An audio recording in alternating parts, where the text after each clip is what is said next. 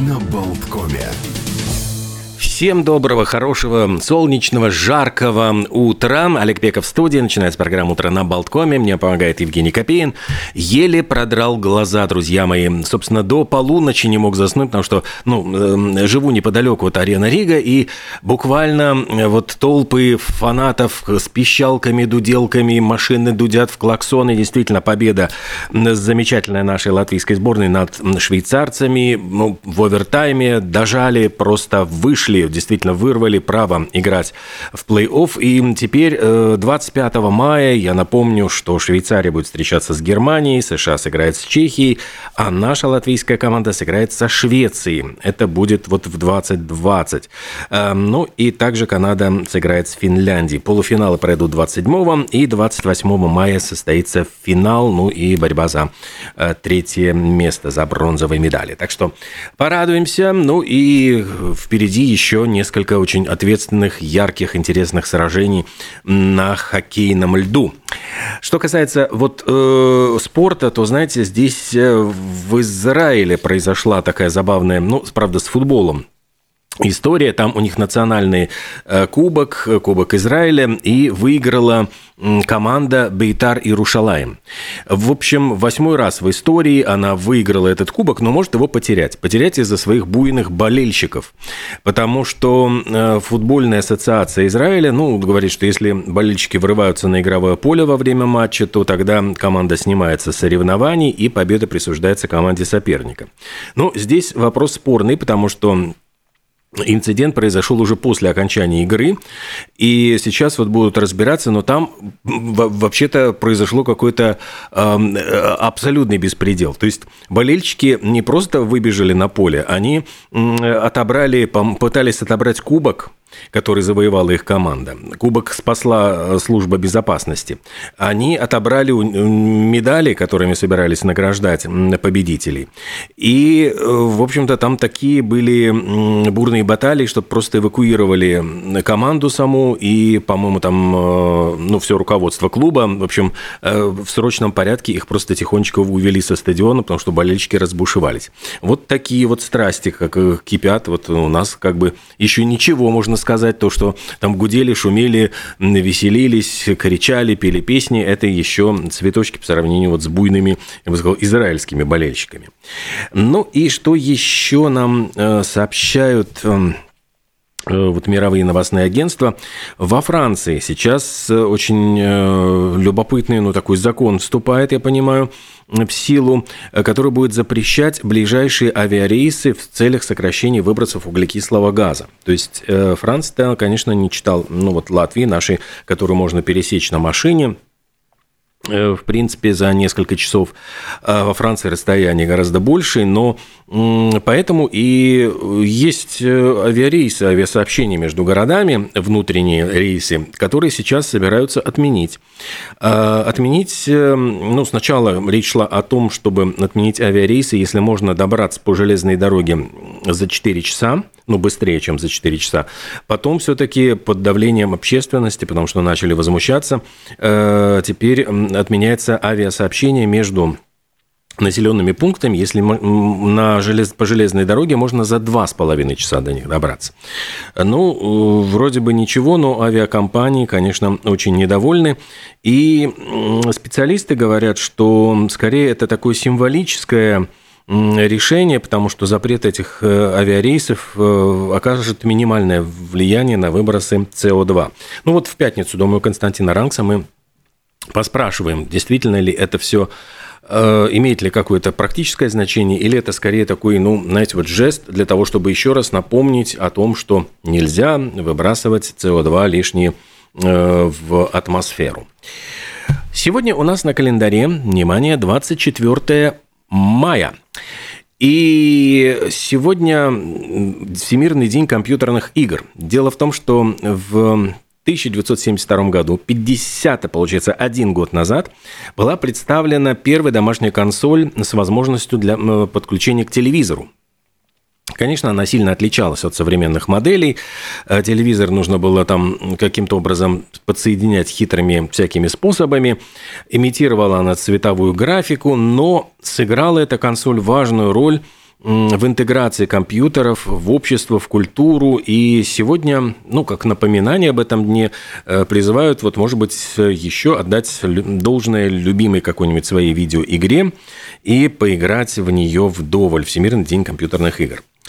Еще сегодня Европейский день парков, и это в честь того, что 24 мая э, в 1909 году в Швеции э, появились вот первые европейские национальные парки – Э, сам праздник учредила Федерация Европарк. Она работает с охраняемыми природными территориями. Я понимаю, что это все-таки парк не внутри города, небольшой скверик, а имеется в виду такие вот национальные охраняемые парки. И цель этого мероприятия, ну, напомнить о том, что берегите природу, мать вашу. Э, выставки, экскурсии, фестивальные программы, лекции – все это для того, чтобы показать и продемонстрировать красоту и значимость природных объектов. Э, кстати, вот по поводу природных объектов, сегодня такой дурашливый день, день валяния в траве.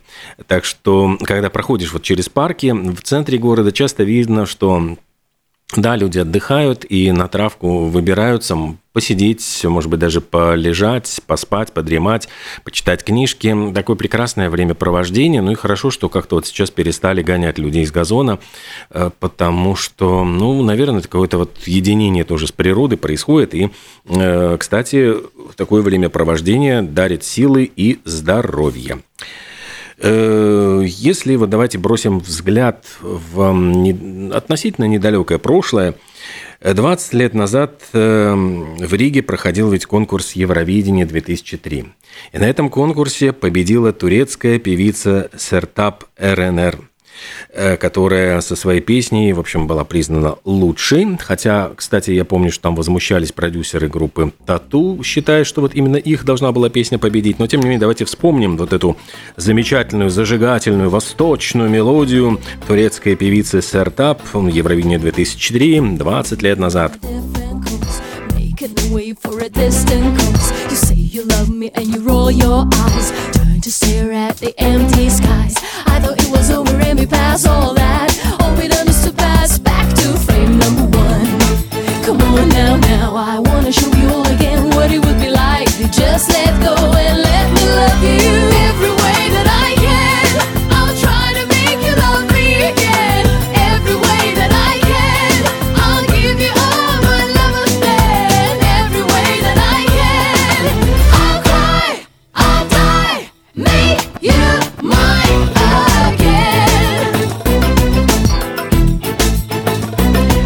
Ну вот вспомнили мы Сертаб, песню, с которой она победила на Евровидении, которая проходила в Риге, ну и на следующий год в Стамбуле, по-моему, проходила уже Евровидение в стране победительницы. Сегодня, э, кстати, день двух таких э, как бы напитков, находящихся на разных полюсах. Бразилия сегодня отмечает День кофе. Но, кстати, важный напиток для всех бразильцев, для их, их экономики, и поэтому как раз-таки э, фестивали, шоу, масштабные мероприятия дают дань уважения вот этой важному сектору экономики. И, кстати, готовят вот специально, специальные всякие вот виды кофе. А Украина отмечает День горилки. Вот национальный вид самогона, который вот как-то близок к бренди, виски, коньяку. И упоминается вот горилочка, кстати, и у Гоголя, между прочим. И ну, для того, чтобы день, когда изучают рецептуру э, и всевозможные всевозможные закуски к ней.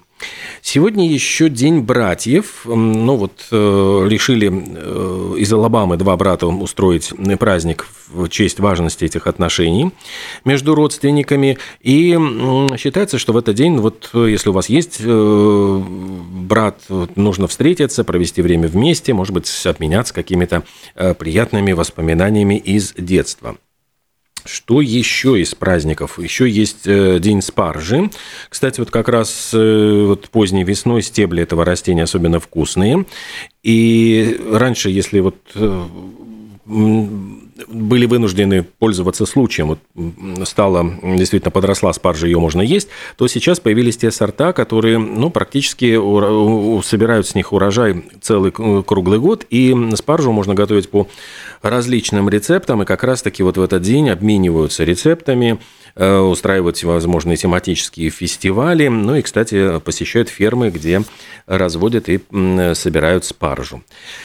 Так, и что у нас еще? Там есть Бермуды, по-моему, а, Бермудские острова отмечают ну, государственный праздник Бермудских островов. Собственно говоря, в столице Бермуд проходит э, парад и автогонки. И говорят, что там даже вот настолько это популярно, что места для того, чтобы занять, нужно занимать с ночи. А также это открытие пляжного сезона и шорты Бермуды, в общем, как официальная одежда даже для посещения работы в этот день. А еще сегодня день э, эскарго, блюдо из улиток, чаще всего виноградных, которых готовят в собственных раковинах. А, как правило, сливочное масло, чесночок, э, травы, специи, куриный бульон. И ну, для приготовления блюда, конечно, требуется еще и мастерство. А, что еще приключилось в этот день сразу? Несколько таких культовых фильмов вышли на экраны, в частности, в 95-м, 1995-м на экраны США вышел фильм «Храброе сердце» с Мелом Гибсоном в главной роли. Не только он был исполнителем главной роли, но и режиссером. Это, э, вот я боюсь соврать, но это, по-моему, вторая была его режиссерская работа «Человек без лица» первый фильм и «Храброе сердце» второй, за который он получил, этот фильм завоевал же «Оскар», э, снималась там Софи Марсо. Э, правда, если приглядеться, там можно найти много всяких всяких исторических нестыковок, то какие-то статисты появлялись э, с наручными часами, с солнечными очками в кадре, там, в общем, какие-то глазастые зрители сейчас на стоп-кадрах, когда появились все эти DVD и прочее, разглядели в массовках. Но, тем не менее, вот эта картина, ну, для Мэла Гибсона была очень важным таким этапом и признанием. А еще в 1989 году на киноэкраны вышел фильм «Индиана Джонс и последний крестовый поход». Вот сейчас в Кан, на Канском кинофестивале состоялась премьера пятой части картины. И, конечно, Харрисон Форд уже попрощался с ролью Индианы, потому что ну, во многих сценах его заменяли дублеры, потому что все-таки Харрисону Форду очень много лет, если я не ошибаюсь, 78, и ему ну, достаточно сложно исполнять физические трюки. Его омолаживали там цифровым способом и так далее, и так далее. Но вот, э, пожалуй, один из моих все-таки любимых фильмов, это как раз-таки третья часть, «Последний крестовый поход», потому что там сыграл замечательный совершенно Шон Коннери, он сыграл отца Индиану Джонса, и это было, ну, действительно очень, очень трогательно, они вместе вот э, как-то сочетались очень хорошо в кадре. Э, кроме того, конечно, Харрисон Форд в это время был в блестящей физической форме, вот 89 год, господи, это же вообще 35 лет назад, он сам выполнял все почти свои трюки, и вот каскадер Вик Армстронг даже жаловался, говорит, мне приходилось оттаскивать оттаскивать Харрисона Форда в сторону и попросить его дать и мне немножечко поработать. Говорит, ну и потом даже он сказал, если бы он не был таким великим актером, он бы был великим каскадером.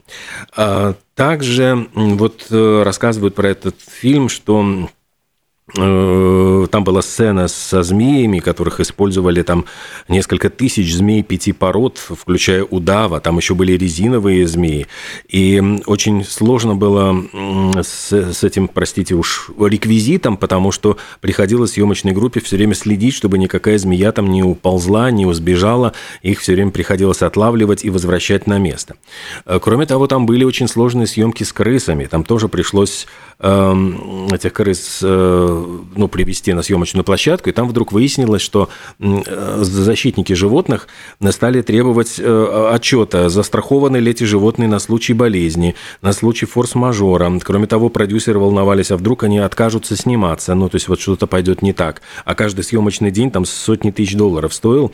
И Спилберг, в общем, как-то очень тоже переживал, но э, подписали они на одну тысячу вот живых крыс контракт, и для того, чтобы воспроизводить вот крысиный писк, использовали цыплячий писк, который ускоряли при помощи вот компьютерных всяких технологий. То есть очень такие всякие интересные фактики были. В общем, возились, возились с этим э, фильмом, и сцена в дирижабле, вот если кто помнит, там э, снимали ее тоже в экстремальных условиях, потому что было очень жарко из-за э, этих осветительных приборов, софитов, и бедный Шон Коннери с Харрисоном Фордом, они жутко э, потели.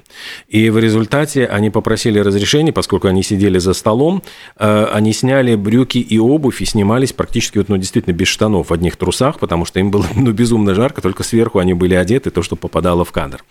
Ну, и еще интересный факт, что в этом фильме «Индиана Джонс и последний крестовый поход» показали Петру, это бывшая столица Иордании, кстати, там, по-моему, король Иордании э, специально своих лучших лошадей дал для съемок этого фильма. Там же вот они ищут храм Святого Грааля.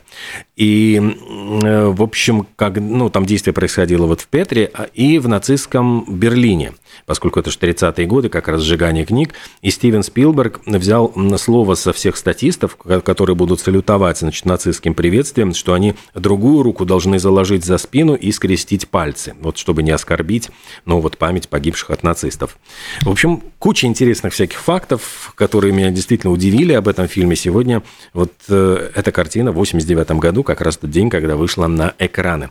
Мы же сделаем небольшую паузу, после чего продолжим и с интересными новостями, и с интересными всевозможными датами календаря.